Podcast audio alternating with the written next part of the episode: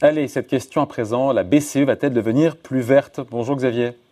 Bonjour David. Xavier Timbaud, directeur principal de l'OFCE. Quand on écoute la Christine Lagarde, la présidente, elle a donné un entretien au, Financial Times. Euh, on sent qu'elle a clairement, elle l'a dit, elle a cette envie, cette ambition de verdir l'action de la BCE. On se dit quoi? On se dit cette circonstance ou, ou c'est une vraie conviction? Et là je lui fais un mauvais procès euh, non, je pense qu'en termes de, de conviction, euh, le, fait que la question de la transition environnementale, la question euh, écologique soit euh, importante dans les politiques publiques et en particulier européennes, euh, est un élément qui est, qui est un peu incontournable. Ensuite, il y a un peu de l'opportunisme, disons, qui est ben, la politique monétaire fait partie des politiques européennes. L'Europe a besoin de se redonner une légitimité elle a été mise à mal euh, après la crise de 2008, euh, dans, dans l'épisode douloureux de la crise des souveraines en 2012. Et, euh, et là, l'écologie, c'est une façon de reparler de politique monétaire de façon un peu positive, même si euh, euh ça va être un peu compliqué parce qu'il s'agit de faire rentrer un, un, rond dans un carré ou un carré dans un rond. Hum. Euh, ah, et, en même temps, on note quand même que c'est la première fois, Xavier, qu'un président d'une grande banque centrale s'engage, en tout cas à réfléchir pour réaliser des opérations qui soient plus green, plus vertes. Et je crois que c'est la, c'est la première fois qu'on a une telle annonce, non? Alors, j'aime pas vous contredire, David, euh, mais je vais être obligé de le faire. Eh ben, je euh, vais le de me tromper aussi. Hein. Il, y a, un précédent quand même très important euh, qui a, je pense, montré la voie, en fait, en particulier à Christine Lagarde, qui est le, président de la Banque centrale anglaise. Alors, je ne sais pas si vous mettez ça dans la liste des grands pays, des grandes banques centrales. peut-être pas.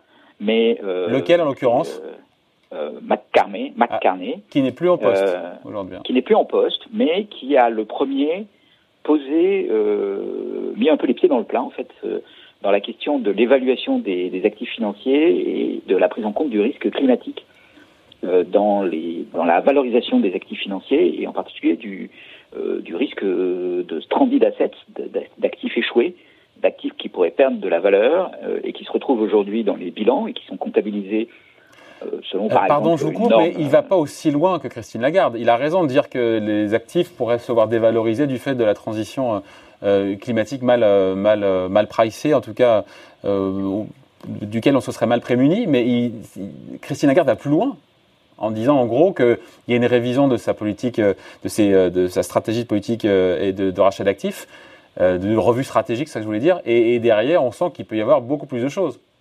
On peut vraiment comparer la, sortie des deux, de Mike Carnot, Christine Lagarde? Euh, on, peut la comparer parce que, bon, d'abord, on ne sait pas très bien euh, où va sortir Christine Lagarde et la Banque Centrale Européenne. elle est en train de mener une revue stratégique de ses politiques et qui devra aboutir à des doctrines pour après 2021. Donc euh, c'est pas c'est pas pour tout de suite. Et il s'agit pas de modifier la politique monétaire euh, dans le court terme, en particulier le quantitative easing, la politique de rachat d'actifs.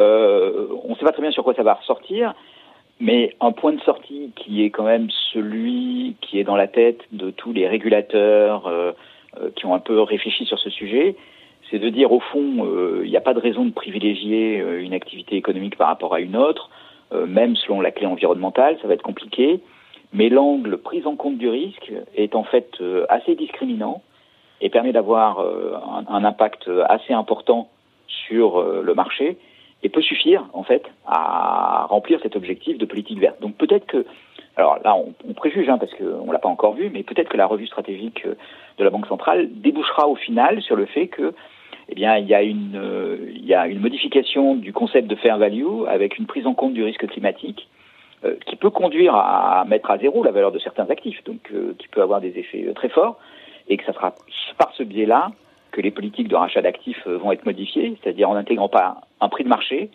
mais un prix qui serait euh, tutélaire en quelque sorte euh, en intégrant ce risque climatique et, qui modifierait les, actifs qui sont achetés. Et ça, ça peut déjà avoir un impact énorme. Et peut-être c'est là-dessus que ça va aboutir. Mais Xavier, ce que vous dites en, creux, c'est que pour l'instant, la BCE en est euh, une phase, on va dire, exploratoire, de réflexion. Elle dit, je veux explorer toutes les voies possibles pour lutter contre le changement climatique. sauf que sa revue stratégique, vous l'avez dit, elle nous mène en fin, de, fin 2021.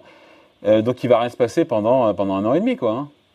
Ah, il va strictement rien se passer pendant un an et demi et, et en particulier des règles d'achat d'actifs qui ont été énoncées vont pas être modifiées euh, dans, le, dans, le court terme. C'est pas euh, c'est pas dans le mandat de la Banque centrale de faire ça. Ah non, c'est ça. mais voilà, la transition énergétique, c'est pas dans. Oui, vous avez raison, c'est pas dans le mandat de la BCE. Hein. Non, le, le, mandat de la BCE, il est, il est euh, si vous voulez, à la fois la stabilité des prix, puis ensuite, euh, il est censé euh, participer à tous les objectifs de l'Union. Donc, à ce titre, défendre les droits de l'homme ou participer à la transition énergétique, c'est indirectement un objectif de la Banque centrale européenne. Mais le, les instruments dont elle dispose, les politiques qu'elle mène, sont aujourd'hui dans un cadre juridique qui est assez strict parce que c'est une institution indépendante. Donc, elle ne peut pas décider de faire ce qu'elle veut et elle est obligée de suivre un certain nombre de règles euh, et ces règles font qu'aujourd'hui, ben, voilà, les, les, les, instruments et les objectifs euh, sont des instruments et des objectifs qui sont essentiellement monétaires et techniques, euh, stabilité du système financier, stabilité des prix, et, et, dans lequel la question environnementale, elle n'intervient pas. Parce que, bon, pourquoi privilégier la question environnementale à la relocalisation des activités, à la sécurité sanitaire des, des, des, citoyens européens Je veux dire, la, la, liste des objectifs, en fait, elle est, euh, elle, est potentiellement très importante. Et la légitimité de la Banque centrale à traiter de ces objectifs, elle est égale à zéro. Ces objectifs sont des objectifs euh, éminemment politiques. Et donc, de ce fait, ils ne peuvent pas retomber dans les mains de la Banque centrale. Donc, la question de savoir comment la Banque centrale va pouvoir intégrer la question environnementale. Non, mais c'est ça la question. C'est comment est-ce qu'elle est-ce qu'elle peut, d'ailleurs, j'ai n'importe quoi, verdir son, son QE, racheter des actifs plus verts Ça veut dire quoi? Ça veut dire arrêter de racheter des obligations d'entreprise qui polluent trop? C'est euh... Ben c'est là où l'approche la, la, de McCartney euh, peut, se, peut, peut être extrêmement utile. C'est McCartney, il dit aujourd'hui le prix de marché, celui qu'on constate sur le marché, il ne traduit pas correctement, il ne prend pas en compte correctement le risque climatique. Donc euh, quand vous avez dans votre portefeuille d'actifs, vous êtes euh, un fonds d'investissement des centrales à charbon, vous les valorisez à un certain prix, qui est leur prix de marché, mais en fait, euh, il faut tenir compte du fait que on va arrêter d'utiliser le charbon en 2035, et donc il faut modifier le prix, la valeur de cette centrale à charbon dans votre portefeuille en fonction de ça. Ça, ça veut dire qu'en fait, on va... Xavier, c'est facile à comprendre pour une centrale à charbon. pour le reste de l'économie, j'ai du mal à.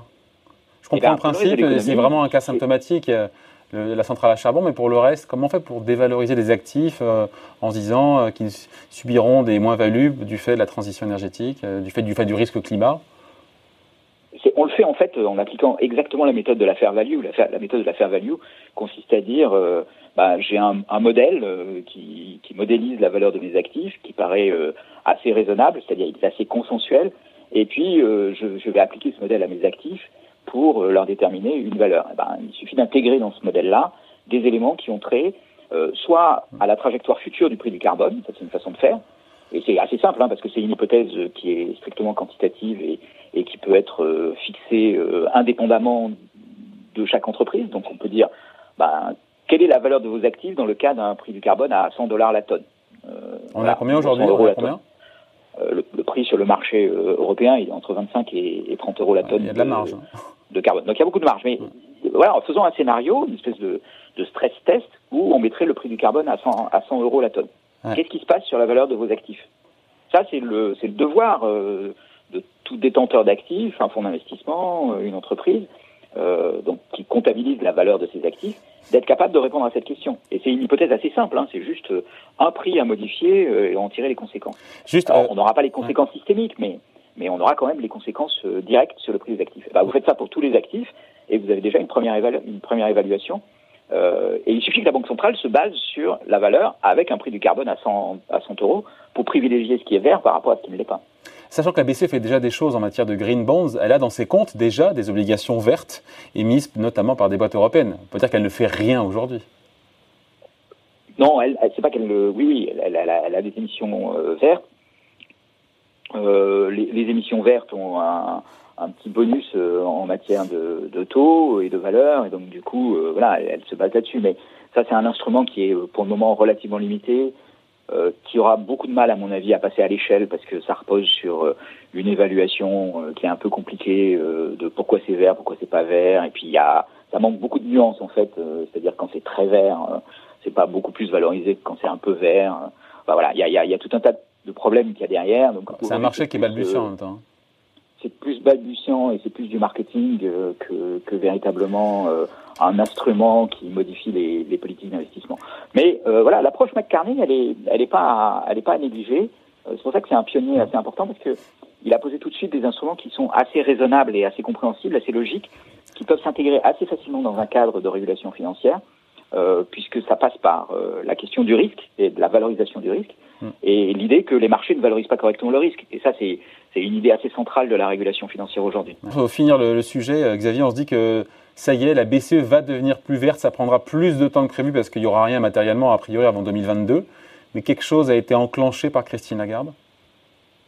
Quelque chose a été enclenché par Christine Lagarde, mais euh, euh, si on prend sérieusement euh, en compte cette transition environnementale, tout va devenir vert. C'est-à-dire qu'il n'y aura pas une politique publique, quelle qu'elle soit, qui ne sera pas à un moment ou un autre obligée d'intégrer cette dimension dans ses indicateurs, ses stratégies, ses objectifs. Parce que, parce que dire qu'il y a urgence, et pour dire finalement on verra en 2022, non?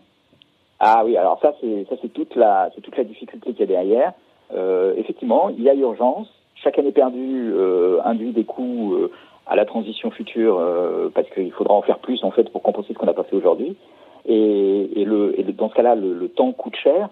Mais effectivement, on voit que pour modifier les cadres de régulation, les stratégies de politique, etc., bah, il faut beaucoup de temps et ça, c'est contradictoire. En tout cas, il y a une espèce de top départ. voilà, le, coup est parti. Alors, il ne va pas être très vite, en tout cas, le, coup, est parti. et puis, c'est quand même assez important que la Banque centrale soit, soit vocale sur ce sujet, c'est-à-dire qu'elle parle et qu'elle dise euh, on va le faire, euh, on pense à le faire, parce que vous voyez, c'est un, c'est un phare de, de rationalité dans, dans, notre monde aujourd'hui, euh, les banques centrales. Et donc, quand elles disent qu'elles sont en train de prendre en compte cette, cette dimension-là, c'est quand même un signal très important qui est envoyé à tout le monde. Voilà. Merci beaucoup. En tout cas, explication signée Xavier Timbo, économiste et directeur principal de l'OFCE. Merci Xavier. Bye. Merci David. À très bientôt.